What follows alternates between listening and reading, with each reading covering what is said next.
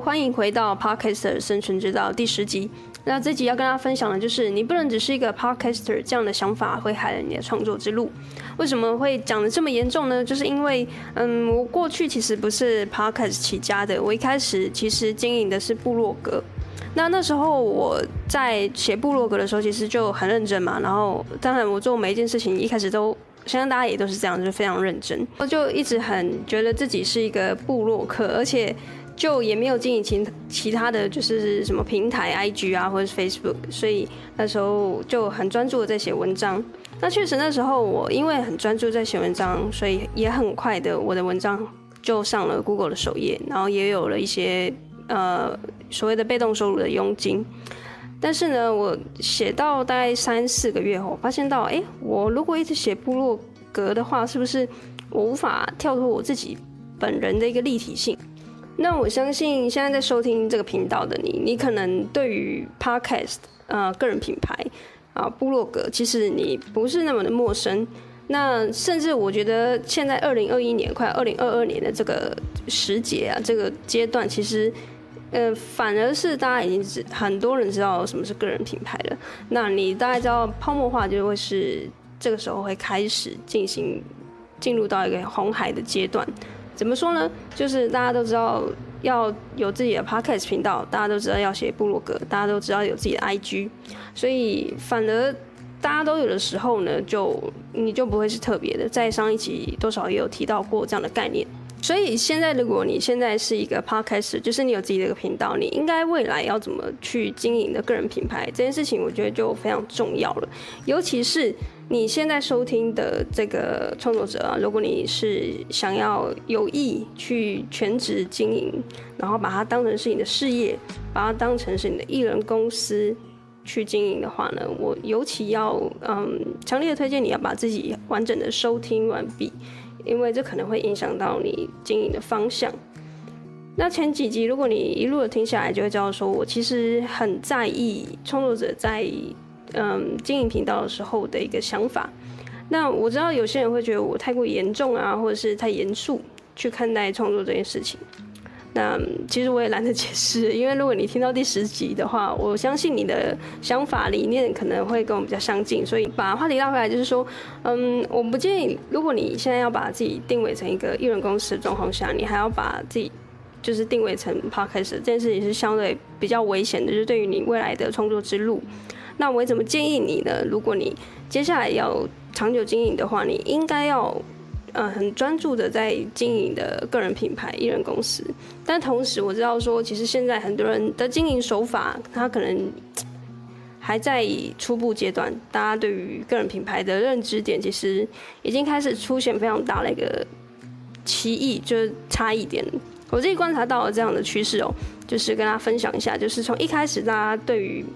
IG 啊，或者是 Podcast，所以或者是 YouTube 这样。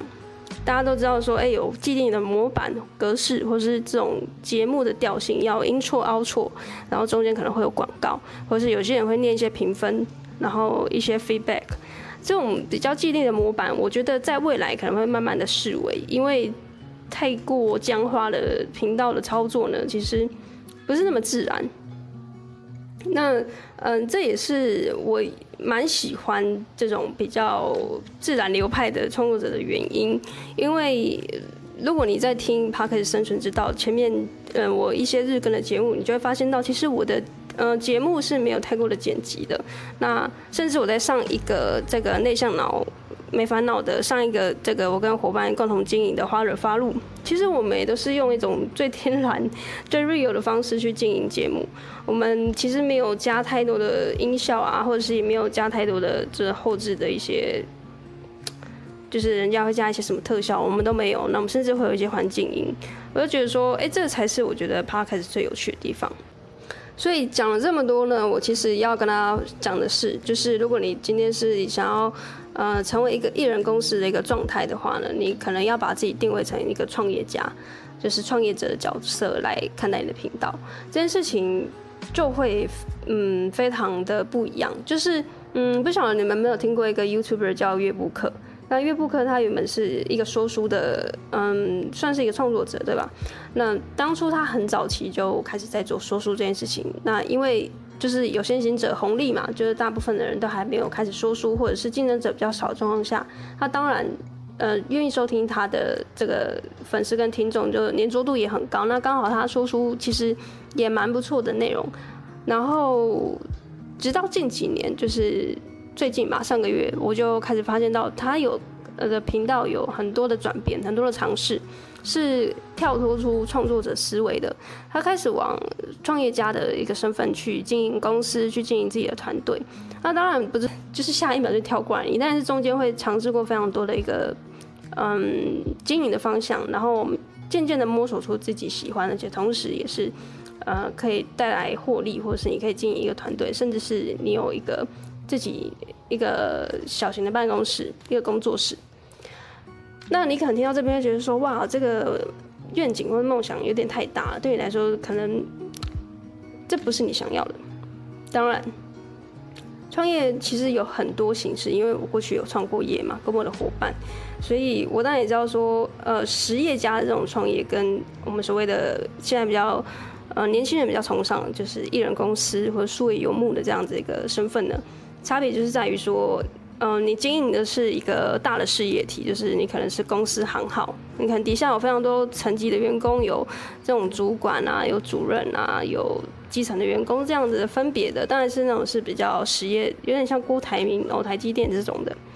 那如果是一人公司的状况下呢，其实它的逻辑就相对容易了，但同时它也嗯、呃、是一种创业家的一个身份。那其实这个艺人公司的概念并不是嗯。呃近几年才有的，其实，在国外已经很多人都是这么做了。就是他虽然是一个创业家的身份，但是他不需要去管非常多的员工，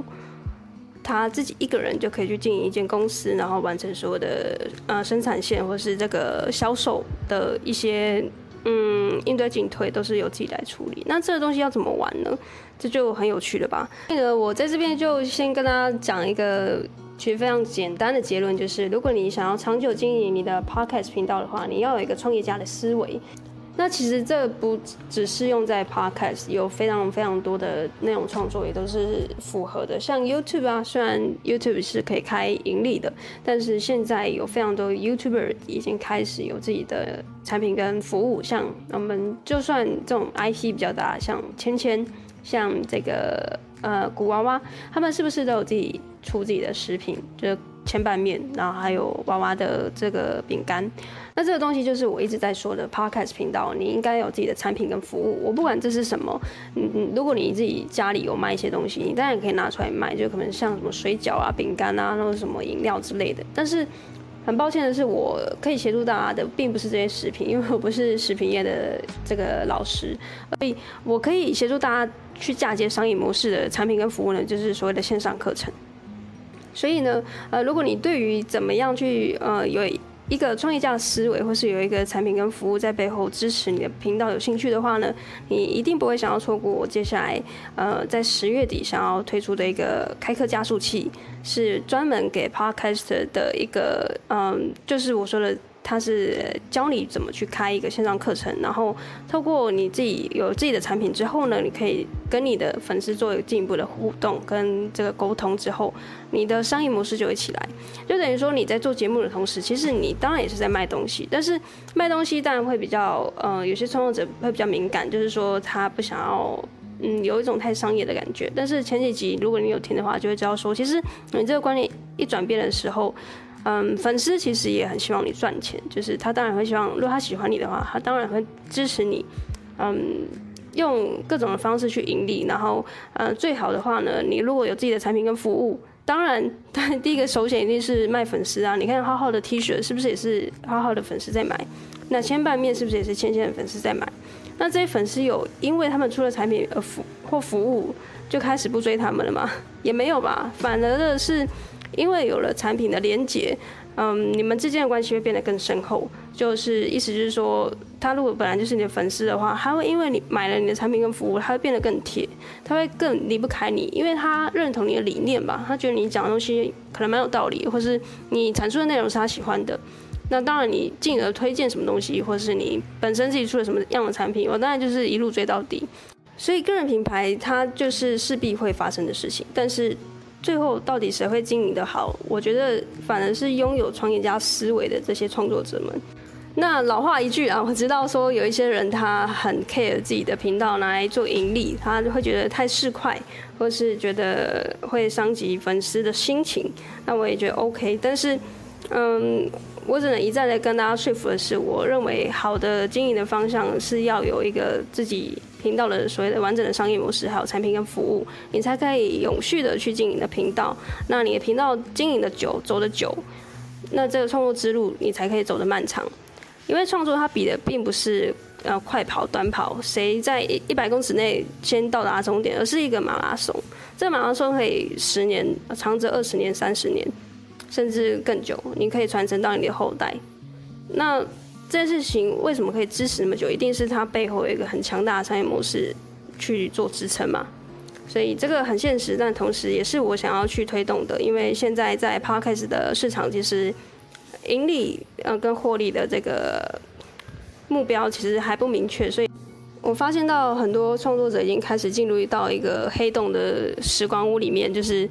大家开始怀疑人生，说，哎，我是频道已经近快一百集了，就还是没有赚钱，还是没有盈利，是不是要考虑停更？那这种状况其实也不在话下了。当然，我发现到身边已经很多人都是这样，更何况我没有发现到了。其实大家都知道自己的痛点是在哪里，但是为什么我大家不愿意面对呢？或者是大家还不正视到这个问题？有可能是你还没有发生到发现到一个解套的方法。那我现在就告诉你，现在有一个最棒的解套方法，就是开设自己的线上课程。那至于要怎么开，要要什么时候开，要在哪里开？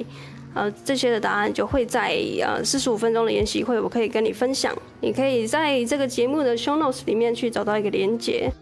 那这连接点进去呢，就可以看一下这四十五分钟研习会，我呃跟你分享的一些我在 podcast 市场观察到的三个 key 三个关键。那以及你未来要到底怎么去经营这个你的频道还有事业最关键的三个事情，就都会在这个研习会里面跟你们揭露。所以，如果现在你是一个 podcaster，然后你想要长久经营节目的话呢，就欢迎你去点击这个链接，我们就在研习会中见面喽。因为我非常期待接下来，嗯，在十月底开设的这个工作坊，可以协助到更多更多的创作者，一起进入到一个创业的状态，然后呃，进而的把这件事情做好做满，然后我们可以一起在创作之路互相的成为呃彼此最好的一个伙伴。OK，那完整的这个 Podcast 生存之道的十集迷你呃系列就到这边告一个段落。那也很高兴，如果你是从第一集听到第十集节目的你，嗯，希望对你有一些收获。即便你可能对我的工作坊近期还没有太大的兴趣，但是呃，也希望给你。带给你一些资讯啊！未来如果你有想要加入我们的团队，然后或者是一起在这个创作之路成为彼此的伙伴的话呢，也随时欢迎点击这个链接，然后进一步跟我沟通，或是到我的呃 IG maylab 点 coach 啊 M A Y L A B 点 C O A C H，嗯，找到我之后就可以跟我私讯我，然后跟我聊聊你现在频道的状况也 OK。好，那我是 May，谢谢你收听到这集节目啊，我们就研习会里面见喽，拜拜。